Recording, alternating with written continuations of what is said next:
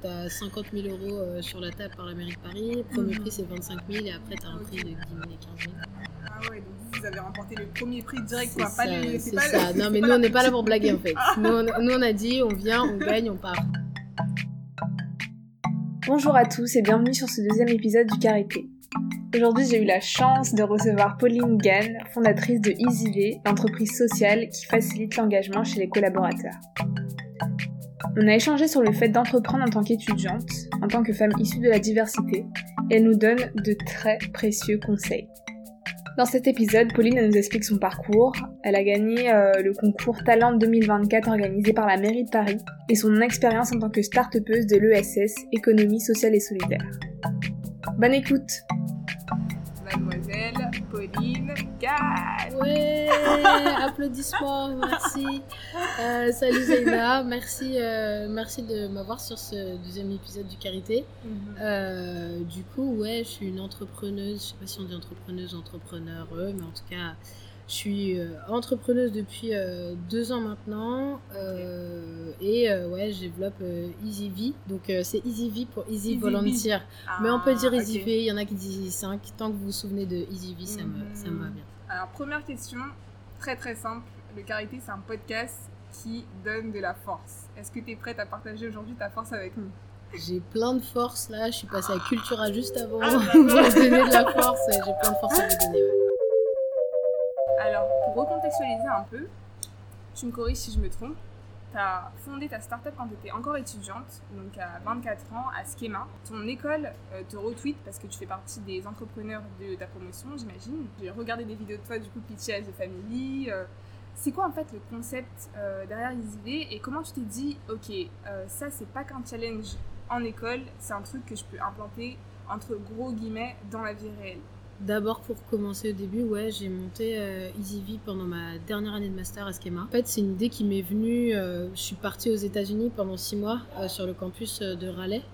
Et en fait, là-bas, je faisais beaucoup de bénévolat, de- d'actions, de, de volontariat hyper ponctuel. Et quand je suis rentrée en France, ça m'a manqué. Et Mhm. euh, en fait, pour la petite histoire, je me suis, j'ai tapé euh, bénévolat, resto du cœur, parce que c'est ça qui me venait en tête. Ouais. Et en fait, ils m'ont demandé CV, lettre de motivation, euh, avis d'imposition. J'ai dit non, c'est bon, j'ai pas le temps. j'ai pas le temps. Ouais. Et je me suis dit, il y a forcément un moyen plus simple. Et euh, comme il n'y en avait pas, bah, j'ai j'ai commencé à mûrir le truc de qu'est-ce qu'on peut faire, tu vois, pour d'autres gens comme nous qui, qui voulons aider de temps en temps, mais on peut pas s'engager sur six mois, un an, parce que toi-même, tu sais, on sait même pas où on sera dans six mois ou un an. Donc, euh, clair. et, euh, et en fait, ce qui m'a poussé à le faire et ce qui a fait que c'est passé dans la vie réelle, c'est que quand, on l'a, quand je l'ai monté, quand j'étais en école, euh, Mhm. j'ai, euh, j'ai été accompagnée par, dans des programmes d'accompagnement, notamment les entrepreneuriales, etc. Et en fait, on a commencé à gagner des prix. J'ai rencontré mon associé, euh, qui est aujourd'hui associé dans la start-up, euh, pendant euh, ces premières euh, missions de bénévolat que j'avais mis en place. Ok. Et donc, ça a donné une espèce de momentum qui fait que après, je pouvais pas m'arrêter. En fait, c'est les opportunités qui sont arrivées et en même temps ce truc de ouais, il y a ce momentum, il y a cette énergie, il y a ces gens que tu rencontres et je dois le faire. C'est ça. Et en fait, ça, ça a commencé parce que, parce que je me suis lancée. Tu sais, on dit Mhm. toujours faut se lancer et tout, mais c'est vrai que, genre, une petite action, déjà, ça emmène d'autres personnes à, à parler de toi et à faire, euh, à faire savoir ce que tu fais. Ouais. Et tu peux plus t'arrêter parce que y a- t'as des rendez-vous, tu rencontres des gens et en fait, euh, bah, après, t'es lancé quoi. Il y a une étape quand même lorsque tu as ton premier client ou que tu as caché qui prouve que, ok, on a déjà répondu à une mission qui sert à des personnes, donc au final, on peut se lancer, euh, on a déjà signé un contrat, il y a une sorte de validation qui arrive. Est-ce que cette validation, tu peux l'avoir avec des concours ou tu l'as pas vraiment? Qu'est-ce que tu en penses? Je pense que le, la validation du marché, c'est celle qui compte le plus. Ah, parce que c'est forcément euh, celle qui ramène du chiffre d'affaires. Alors il y a des concours qui ramènent du chiffre d'affaires aussi, enfin de- des subventions et tout, mais les concours, euh, je les vois plus comme une visibilité pour au final servir des besoins, parce que les concours, tu sers, tu sers euh, pas les besoins de quelqu'un, tu sers plutôt le besoin de la personne qui a monté le concours et qui a besoin d'avoir des startups Mhm. pour faire leur propre visibilité. Moi, mon but, c'est de toucher des personnes qui veulent s'engager, qui peuvent D'accord. pas le faire aujourd'hui dans leur quotidien, et comment je leur facilite. Et c'est pour ça qu'on s'appelle EasyV en fait, c'est comment je leur facilite. Donc, euh, le premier client a aussi un petit goût, tu vois, de victoire. Moi, je me souviens de mon Mhm. premier client, euh, quand on l'a signé, j'étais euh, je me suis dit, putain, c'était presque le plus beau jour de ma vie. Mhm. Et, euh, mais par contre, après, on a gagné des concours type Talent 2024. Donc c'est Talent 2024, c'est ça? Talent 2024. En fait, Talent 2024, c'est dans en 2024, il y aura les Jeux Olympiques à Paris. Mhm. C'est les premiers Jeux inclusifs et qui veulent le plus possible dans l'économie sociale et solidaire. Donc tous les ans, ils, font la promotion de l'économie sociale et solidaire et des startups dans cette euh, économie-là. Et euh, tu as trois prix, donc tu as 50 000 euros euh, sur la table par la mairie de Paris. Premier mhm. prix c'est 25 000 et après tu as un prix de 10 000 et 15 000. Ah ouais, donc vous, avez remporté le premier prix direct quoi. C'est ça. Non mais nous on n'est pas là pour blaguer en fait. nous, on, a dit on vient, on gagne, on part, tu vois. Mhm. Mais c'est une vraie validation. Et, et, tu vois, je te parlais du programme Les Entrepreneuriales, ça c'était pendant mes études. Et, et, ça, ça a été une vraie validation. On a gagné le prix de l'innovation à l'époque. Et juste de se dire, ok, il y a des gens, on a pitché devant un jury de professionnels et ils se sont dit, il y a quelque chose à faire. Euh, c'est hyper valorisant. Après, ça a enchaîné avec Enactus et c'est grâce à Enactus qu'on a eu notre premier, euh, notre premier client d'ailleurs. Après le concours qu'on a fait, euh, on a été repéré par un client qui a, qui a discuté avec nous. Donc, les concours, c'est de l'estime de soi en fait. Mhm, c'est de la confiance en soi le client, c'est la vraie vie et après, il faut délivrer. et ça, on oublie toujours. Le signer, c'est pas le plus dur parce qu'après, il faut faire la mission. Ah, bah oui, c'est clair. Et ça, quand tu as vendu du fake it until you make it, euh, quand tu dois faire la mission, tu as un faut petit. Assumer, faut assumer derrière. faut assumer et lui, il n'est pas là pour savoir que c'est ton premier client, tu vois. Mhm. Juste pour recontextualiser, euh, comment tu définis l'économie sociale et solidaire et est-ce que tu peux expliquer un peu le programme Enactus pour euh, ceux qui ne sont pas forcément dans cet écosystème justement d'entrepreneuriat solidaire? Carrément. L'économie sociale et solidaire, c'est de dire tu peux avoir de l'impact tout en ayant une rentabilité et une viabilité économique.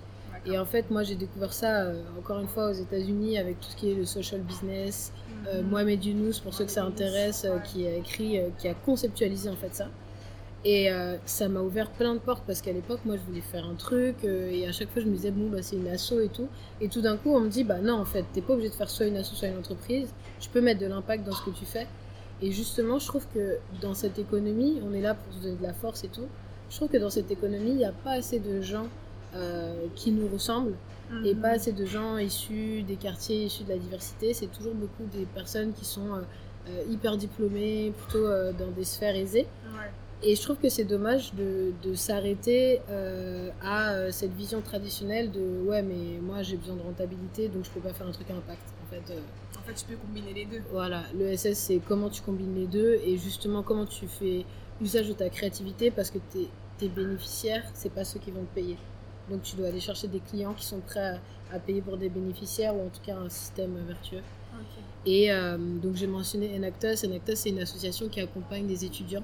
Euh, donc il y en avait une dans mon, dans mon école. Euh, c'est des étudiants qui portent des projets à impact. Et donc moi j'avais mon projet et je l'ai rentré dans Enactus.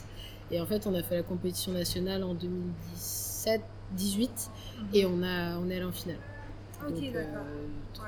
Enfin, ça nous a donné encore une visibilité là. concrètement, donc, euh, comment ça se matérialise euh, une mission euh, où voilà, tu es dans l'entreprise, enfin dans l'économie sociale et solidaire, donc ton client c'est X et ton bénéficiaire c'est X. Est-ce que tu peux nous donner un exemple d'une mission que tu aurais réalisée pour un client et euh, justement, où tu vois cet aspect euh, vertueux en fait. Tu fais de l'argent, mais aussi tu redonnes de l'argent à des personnes qui sont dans le besoin. Ok.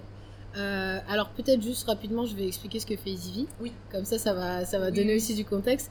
EasyV, c'est une start-up sociale qui a pour but de valoriser les compétences des personnes qui vont s'engager. Par exemple, tu vas faire via ton entreprise du mentorat ou du message de compétences, n'importe quelle mission solidaire. Et nous, notre but, c'est de dire, bah, Zaina, quand tu as fait ça, tu as pu valoriser telle ou telle compétence et c'est intéressant pour ton entreprise pour te mhm. faire évoluer, pour gérer euh, ta carrière, etc.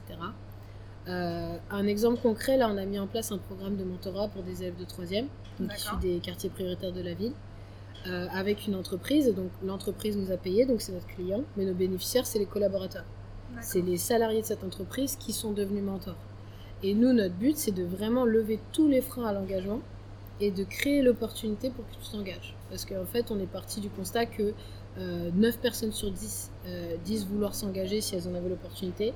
Et il y en a à peine une qui le fait dans son, dans son entreprise. Il y en a un peu plus dans son quotidien, mais il y en a à peine une qui le fait dans l'entreprise, alors que tu passes la plupart du temps dans ton entreprise. Donc c'est comment on crée de la valeur en s'engageant, à la fois pour toi-même, mais aussi pour ton entreprise, parce que ça les intéresse de développer des compétences. Ah, ok. Et comment on trouve l'équilibre Alors, je ne sais pas si c'est euh, une question euh, que tu peux nous expliquer au niveau de l'aspect financier, mais l'équilibre entre toi, te rémunérer en tant que euh, start-up sociale et faire bénéficier, enfin, comment dire, ouais, être aussi, enfin, apporter aussi à tes aux, personnes, associations. C'est ça. Ouais. alors ça, c'est une hyper bonne question. En fait, il y a toujours ce toujours cet aspect de euh, ok on veut servir une cause. Là on est euh, sur les QPV etc donc on est en partenariat avec une association. D'abord il faut aussi voir la valeur que ton service apporte. D'accord. C'est pas en fait sans EasyV aujourd'hui ce programme de mentorat n'existerait pas. Donc on a besoin d'être rémunéré pour le faire. L'impact qu'on a c'est un impact indirect sur les sur les élèves de troisième qu'on accompagne par les collaborateurs. Mais il y a une valeur dans ce qu'on fait. Et souvent, euh, les gens disent oui, mais si vous prenez l'argent, vous ne pourrez pas le donner aux associations. Mais aujourd'hui, les associations, elles n'ont pas besoin que d'argent, elles ont besoin aussi de ressources humaines, elles ont besoin de, main-d'œuvre. Et en fait, nous, on, les met dans les meilleures conditions pour avoir cette main-d'œuvre. Donc, tout travail mérite salaire, et donc on, a une valeur, on crée de la valeur avec ça. Et après, euh, nous, quand on fait un partenariat avec une association, euh, l'entreprise, il y a toujours une partie pour l'assaut et une partie pour nous. Et on a, on a, on a ce système-là de, de, de, reverser une partie de ce qu'on touche aux associations avec qui on est partenaire. Autre sujet, enfin, c'est pas vraiment un autre sujet, mais c'est plus au niveau euh, de l'entrepreneuriat social et ce que tu disais tout à l'heure du manque de diversité en fait dans l'entrepreneuriat social et aussi de diversité au niveau euh, pas seulement euh, ethnique mais aussi classe sociale. En fait, comment tu l'as ressenti est-ce que déjà tu as ressenti ça euh, dans l'écosystème des startups, dans l'écosystème des startups solidaires? Et euh, est-ce que tu penses que le fait justement d'être une femme noire, euh, d'être un peu différente, c'est un atout pour toi dans cet écosystème-là? Alors, on va reprendre au début. je l'ai ressenti parce que je le vois, dans le sens, dans les expériences. Et puis, j'ai l'impression que quand on est aussi dans l'économie sociale et solidaire, il y a encore parfois, pas toutes, mais parfois, euh, ce sentiment qu'il faut aller aider euh, ces jeunes des quartiers, il faut aller aider ces personnes sans vraiment savoir qui c'est. Mhm. Et moi, je trouve ça un peu dérangeant de dire on va aider les jeunes des quartiers, les jeunes des quartiers, les chômeurs. C'est un peu comme quand on dit les noirs, les arabes. En fait, euh, il y a plein de réalités différentes et, et, il faut les comprendre. Et je pense que tant qu'on n'est pas allé sur le terrain, c'est compliqué de les comprendre. Après, je ne l'ai pas ressenti. Euh, moi, je suis, de, de, culture. Ma mère est d'origine italienne, mon père est guadeloupéen. Donc, j'ai toujours été dans des environnements où parfois bah, il n'y avait pas pas d'autres personnes qui me ressemblaient. Mhm. Euh, je, je, trouve que ça, c'est à chacun de se faire euh, sa propre force. on dit, j'étais j'étais à Nantes là, le week-end dernier pour mon anniversaire. Tout le monde me dit pourquoi t'es allé à Nantes, mais c'est une ville géniale, de ouf. Et euh, il y a le mémorial de l'esclavage. Et euh, dedans, ils reprennent toutes les dates. Euh, et il y a une chanson de, de Bob Marley qui était, qui était mise, c'était Redemption Song. Et il dit un truc dans cette chanson que, que j'avais jamais capté comme ça. Mais il dit on est les, on est les seuls. il dit Emancipate yourself from mental slavery. None but ourselves can free our mind. En fait, moi, je le vois comme t'en fais ta force. Moi, je suis une femme, je suis noire, je peux pas changer ça.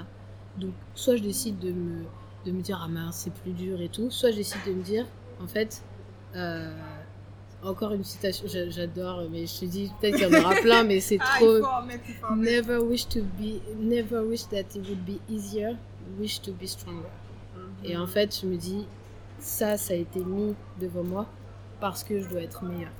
Et donc, c'est presque ma force, tu vois d'un désavantage, certains peut-être, et euh, eh ben j'en fais aussi euh, mon, moteur parce que je me dis, un peu comme on fait là, si je peux inspirer d'autres gens qui me ressemblent à se dire bah c'est possible et, et le SS c'est aussi pour moi, bah trop bien je veux bien.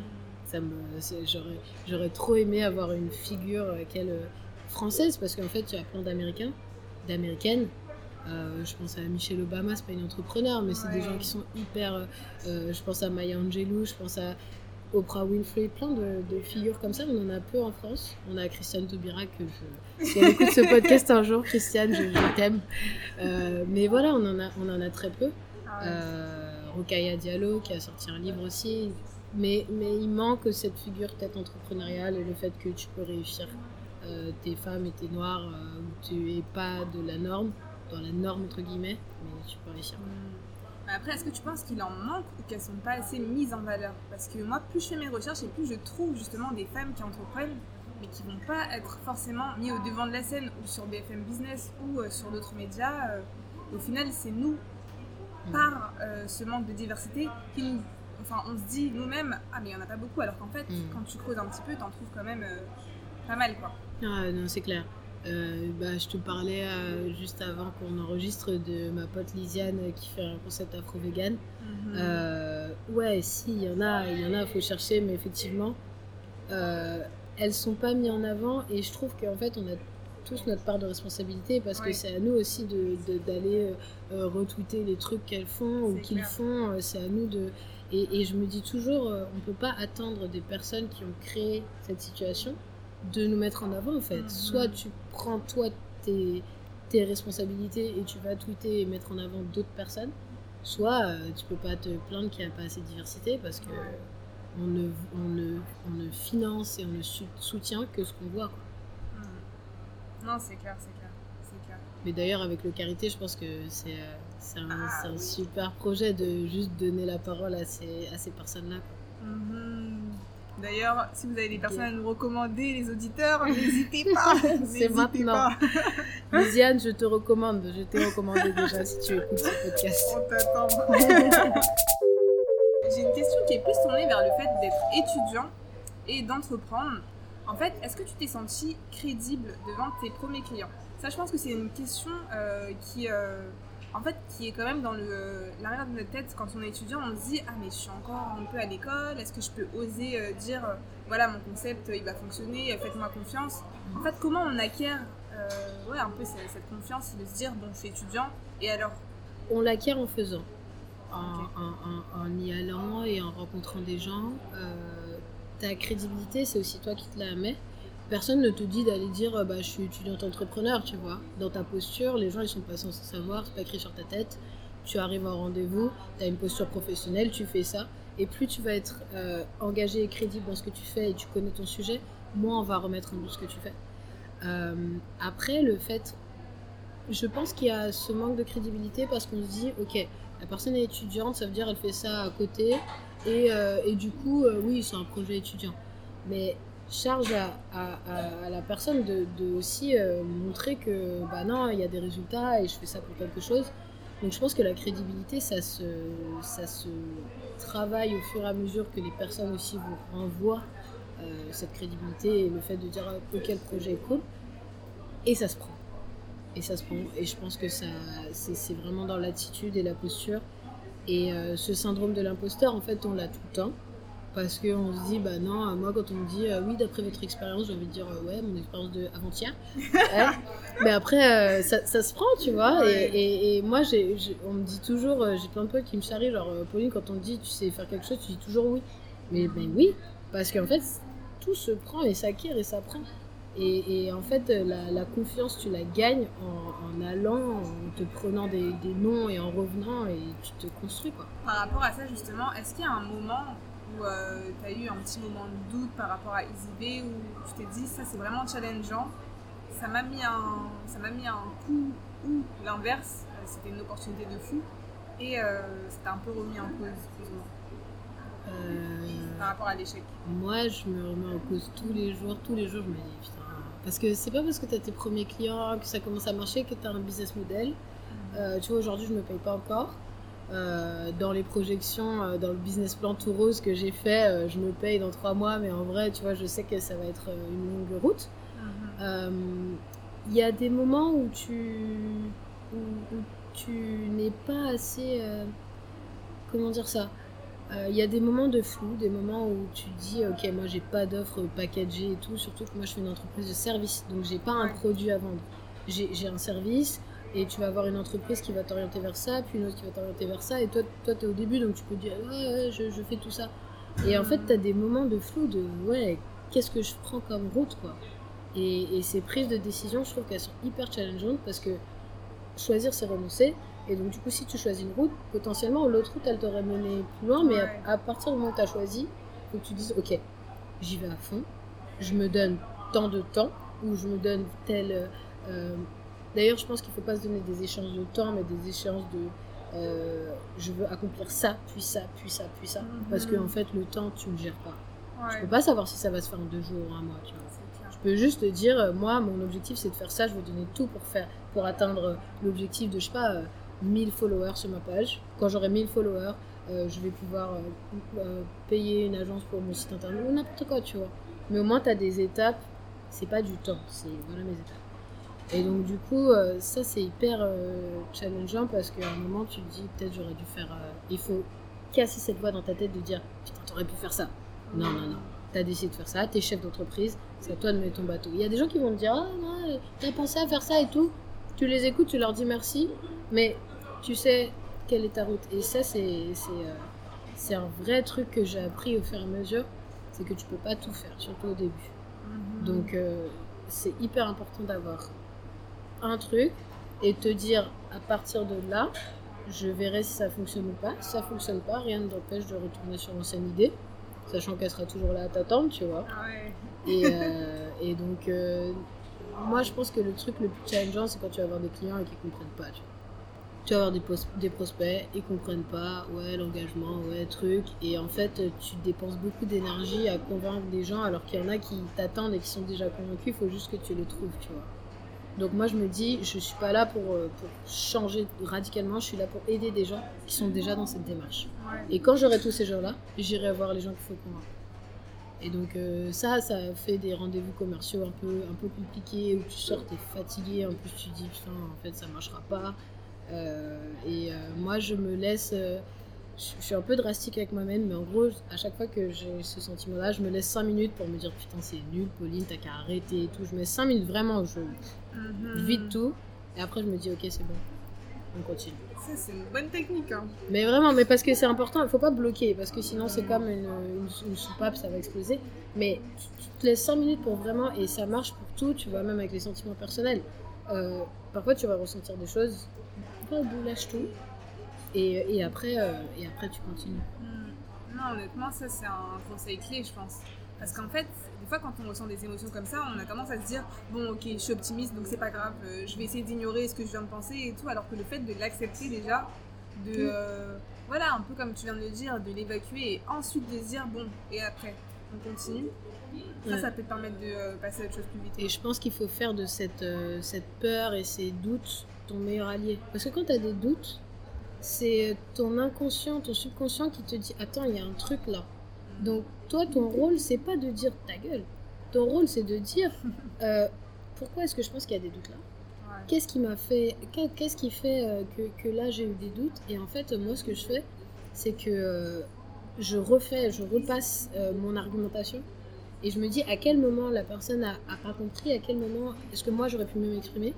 Parce que je me dis toujours, si la personne a dit non, c'est pas que mon projet est nul, c'est que je l'ai mal exprimé. Mhm. Parce que j'ai pas répondu à un besoin aujourd'hui qu'elle avait. Ouais. Et, et la personne dit pas non parce qu'elle est méchante ou quoi. Elle dit non parce qu'aujourd'hui, sur le besoin qu'elle a, tu ne réponds pas. Mhm. Donc c'est à toi de voir comment est-ce que tu réponds. Et c'est important de, de ressentir ça. Te dire, ok, là j'ai des doutes, ou là je suis angoissée, ou là j'ai peur. Mais c'est à ce moment-là où tu dis, ok, il y a peut-être un signal qu'il faut que j'aille creuser de ce côté-là.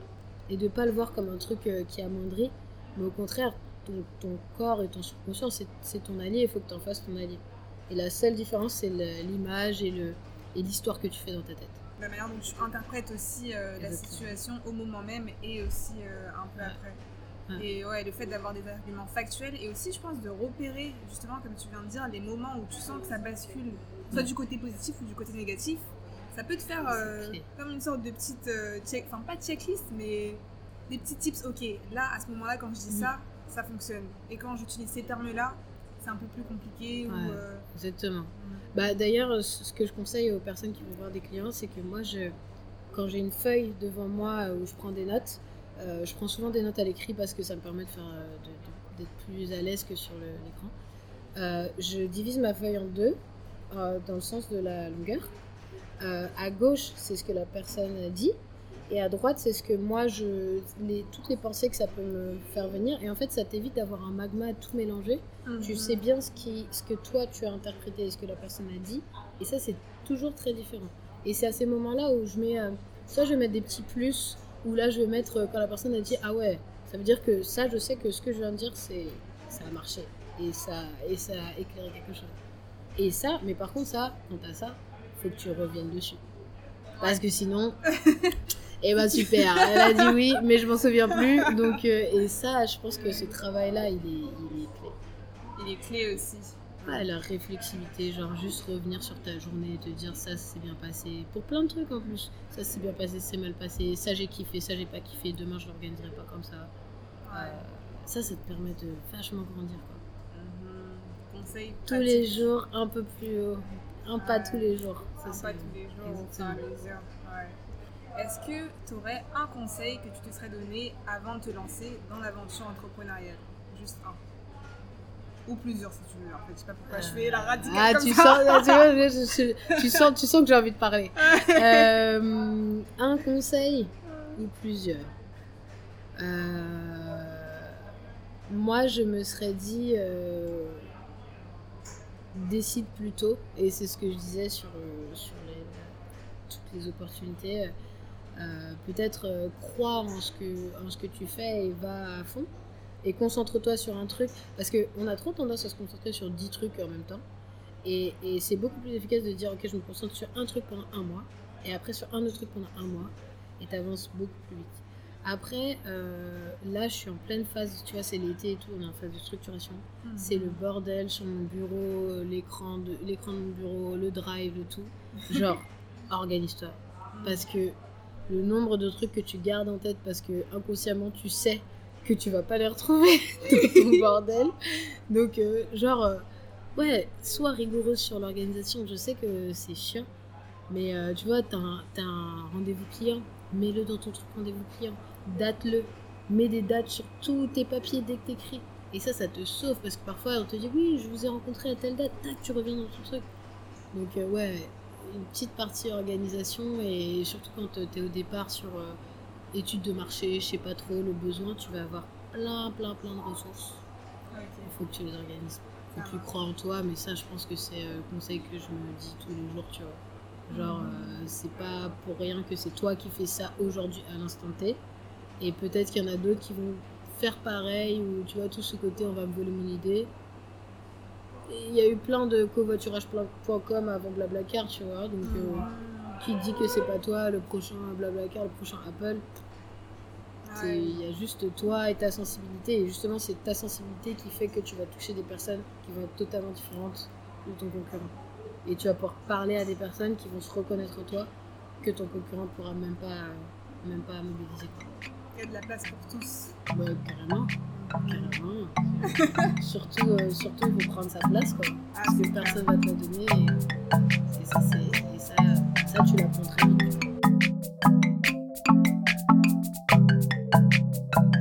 On va passer à la deuxième partie qui est l'instant carité. L'instant carité, ah, t'as même un nom quoi. Alors, la citation du jour, c'est L'homme jeune marche plus vite que l'ancien, mais l'ancien connaît la route. Ça me parle de ouf. Parce que euh, mon associée, euh, j'en ai, je l'ai mentionné brièvement tout à l'heure, euh, elle s'appelle Hélène et elle a une cinquantaine d'années, tu vois. Donc on n'a pas Mhm. du tout le même parcours. Elle a été consultante pendant une vingtaine d'années en Asie, au Japon, en Corée du Sud. Elle a eu euh, 10 000 vies entre la Nouvelle-Calédonie, les États-Unis, l'Asie, enfin. Et euh, elle est rentrée en France il y a deux ans, on s'est rencontrés là. Et, euh, et en fait, c'est impressionnant comme ce binôme, je, je vois totalement. C'est-à-dire que moi, je vais être euh, pleine d'ambition et de ouais, on pourrait faire ça, là, là. Et elle, elle a ce côté, attends, concrètement, tu vois, les pieds sur terre. Moi, je vais être le feu et elle va être l'eau, tu vois. Et, et ça se complète vachement bien. Et je pense que du coup, ça me parle parce que on est un binôme de femmes euh, où euh, moi je vais marcher plus vite, mais en fait elle, elle sait un peu euh, où, où on va et sans avoir forcément été entrepreneur, tu vois, mais juste elle a l'habitude des entreprises que moi j'ai pas du tout. Et donc on se complète vachement bien, donc ça me fait penser à ça. Donc grosse Ah ouais. dédicace à Hélène qui, qui fait que EasyV est ce que- ce qu'il est aujourd'hui. Vous êtes rencontrés comment? En fait, une des premières missions de bénévolat que j'ai faites, euh, une distribution de repas, euh, c'était une des bénévoles, première bénévole EasyV. Donc en fait, euh, EasyV, euh, c'est euh, aujourd'hui encore, c'est un groupe sur Meetup. Donc c'est EasyV trouve ta mission. On a des missions de distribution de repas, des maraudes, des collectes alimentaires, etc. Et, euh, et donc tous les dimanches, là en particulier c'était le dimanche soir, on propose une distribution de repas. Et, euh, et donc elle était, faisait partie des bénévoles ponctuels qui sont venus. Donc l'idée c'est que vous venez, vous faites la distribution de repas. Si vous voulez revenir dimanche prochain, tant mieux. Sinon, bah, vous êtes libre quoi. Ouais, c'est un peu, tu fais la mission que tu as envie de faire avec euh, le temps que tu as aussi à donner pour la mission. Exactement, exactement. Et du coup, en fait, tu as des gens qui reviennent pendant les trois mois euh, sans s'arrêter. Si on leur avait dit au début, euh, vous engagez trois mois, ils auraient dit non, tu vois. Ouais, ouais. Mais juste le fait de se dire psychologiquement, ok, si je peux pas venir, c'est pas grave. Les gens, ils sont beaucoup plus à l'aise et ils font le premier pas. Il y a plein de gens qui avaient jamais fait d'engagement, tu vois. Qui s'étaient jamais engagés et qu'on a engagé. Et ça, c'est la plus belle victoire. quoi. Non mais ouais, mais c'est vrai en plus que quand tu es bénévole, au final au début voilà tu le fais euh, un peu pour découvrir etc. Et au fur et à mesure ça devient comme une habitude. euh, C'est ça. Et donc euh, c'est une habitude aussi que tu peux apprécier, enfin que C'est tu apprécies. Et puis quand tu connais pas l'assaut, etc., de Ouais. dire j'y vais et je m'engage, comment tu peux savoir, tu vois? Alors que là, en fait, ce qu'on fait, c'est que on permet à des gens de tester plusieurs choses et de se dire Ouais. ok, moi c'est ça qui me convient. Euh. Donc, euh, donc euh, je trouve qu'on favorise le bénévolat là où certains disent ouais, mais regardez, vous enlevez l'engagement. Mais nous, c'est de l'engagement sans engagement. On est dans l'air du temps. Tout est sans engagement, même l'engagement. Deuxième question de l'instant carité. Ouais. C'est quoi ton beurre de carité? Ah, j'en ai plein les cheveux déjà. Euh, mon beurre de karité.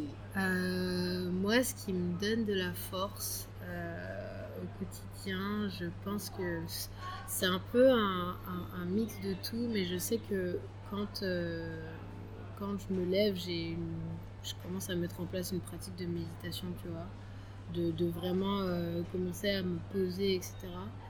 Et, euh, et j'ai lu pas mal de choses sur ça, comment faire et tout. Donc je suis passée de 2 à 5 minutes, tu vois. Là, je vais vers mes 10 minutes. Ça, ça, ah, ça progresse Doucement, mais doucement, mais sûrement. sûrement, tu vois. Euh, et je pense que mon beurre de karité, c'est un peu ça c'est de me dire, ok, au final, t'es là. Et, et, et j'avais écouté un truc de Oprah Winfrey qui dit euh, Imaginez tout ce qui a dû se produire pour que vous soyez là aujourd'hui, à cet instant-là. Et j'adore euh, le fait, quand je fais ça, de me dire, ok, là, aujourd'hui, là maintenant, à l'instant T, il n'y a pas de problème en fait. Je suis assise là, sur mon lit, sur, euh, par terre, sur cette chaise ou n'importe où. Il n'y a pas de problème, je me sens soutenue. Rien que soutenue physiquement, tu Ouais. vois. Et du coup, ça te donne une espèce de, de, force tranquille, de dire, ok, tout va bien quoi. Et maintenant, à toi de, à toi de construire.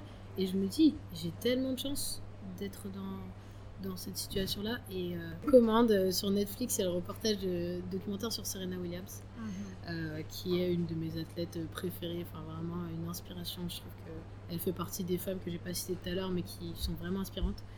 Et euh, elle a à un moment une citation où elle dit euh, On m'a toujours répété que la pression est un luxe. Et en fait, si on est dans une position d'avoir de la pression, mais c'est un, un luxe inimaginable parce qu'il y a des gens qui seront jamais dans la position qu'on a, tu vois, qui auront jamais la parole comme on l'a et qui seront jamais dans cette situation. Ok, c'est stressant et c'est challengeant, mais mais il n'y a que ça pour grandir. Si tu si tu te mets pas sur cette euh, situation où tu sors de cette zone de confort où en fait euh, tu grandis pas mais t'es bien, et ben tu grandis jamais. Et moi je me dis à chaque fois que j'ai un peu de stress et tout, je repense à ça et je me dis mais putain mais merci quoi. Merci de m'avoir mis là et, et, et fait que, que à travers moi je puisse impacter des gens. Et si je continue, c'est pour ça parce que je me dis un jour j'aurai des salariés, les salariés que je vais choisir, bah ils auront, tu vois, je vais impacter au moins leur vie. Les collaborateurs que j'arrive à engager, bah, bah, je leur fais vivre des choses. Juste ça, ça me, ça me, ça me pousse quoi. Et, et quand je reviens sur euh, la méditation, c'est ok, tout va bien. Et en fait, quand tu te mets toujours dans l'instant présent, tout va toujours bien. T'as tes deux bras, t'as tes deux jambes, tu vois, t'as à manger. Enfin, il y a plein de gens qui n'ont pas tout ça. Et donc, euh, ça, c'est vraiment beurre de karité. C'est genre d'où tu viens et puis, euh, et puis euh, tous- les ancêtres qui ont fait que, tu vois, dans une histoire euh, antillaise où tu sais d'où tu viens, et comment t'as souffert. Toi, t'es là, tu te plains parce que t'as plus de Nutella. Genre, il y en a, tu vois. J'ai écouté un truc sur, en venant d'ailleurs, France Culture, ils ont fait une, la série documentaire sur les Antilles enchaînées à l'esclavage. Et donc, c'est les Antilles françaises. C'est hyper intéressant et, ça, et ça te porte. Tu te dis, moi, je suis l'héritière de cette histoire-là. Donc en fait, euh, j'ai pas le droit de me plaindre. Ah, c'est clair.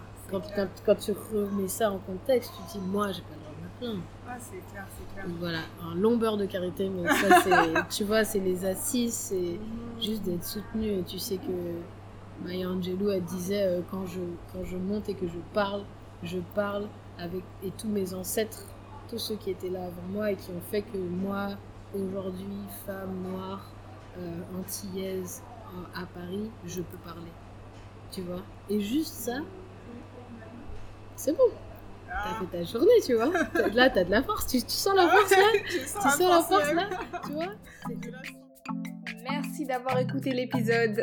Si vous a plu, n'hésitez pas à laisser un commentaire ou une review sur Apple Podcast pour propager la force acquérie grâce aux carités. Retrouvez Pauline et EasyV dans les liens en barre d'infos la playlist du Carité sur Apple Music et le Carité sur Instagram, le Carité. On se retrouve la semaine prochaine pour un nouvel épisode avec une invitée très spéciale. Take care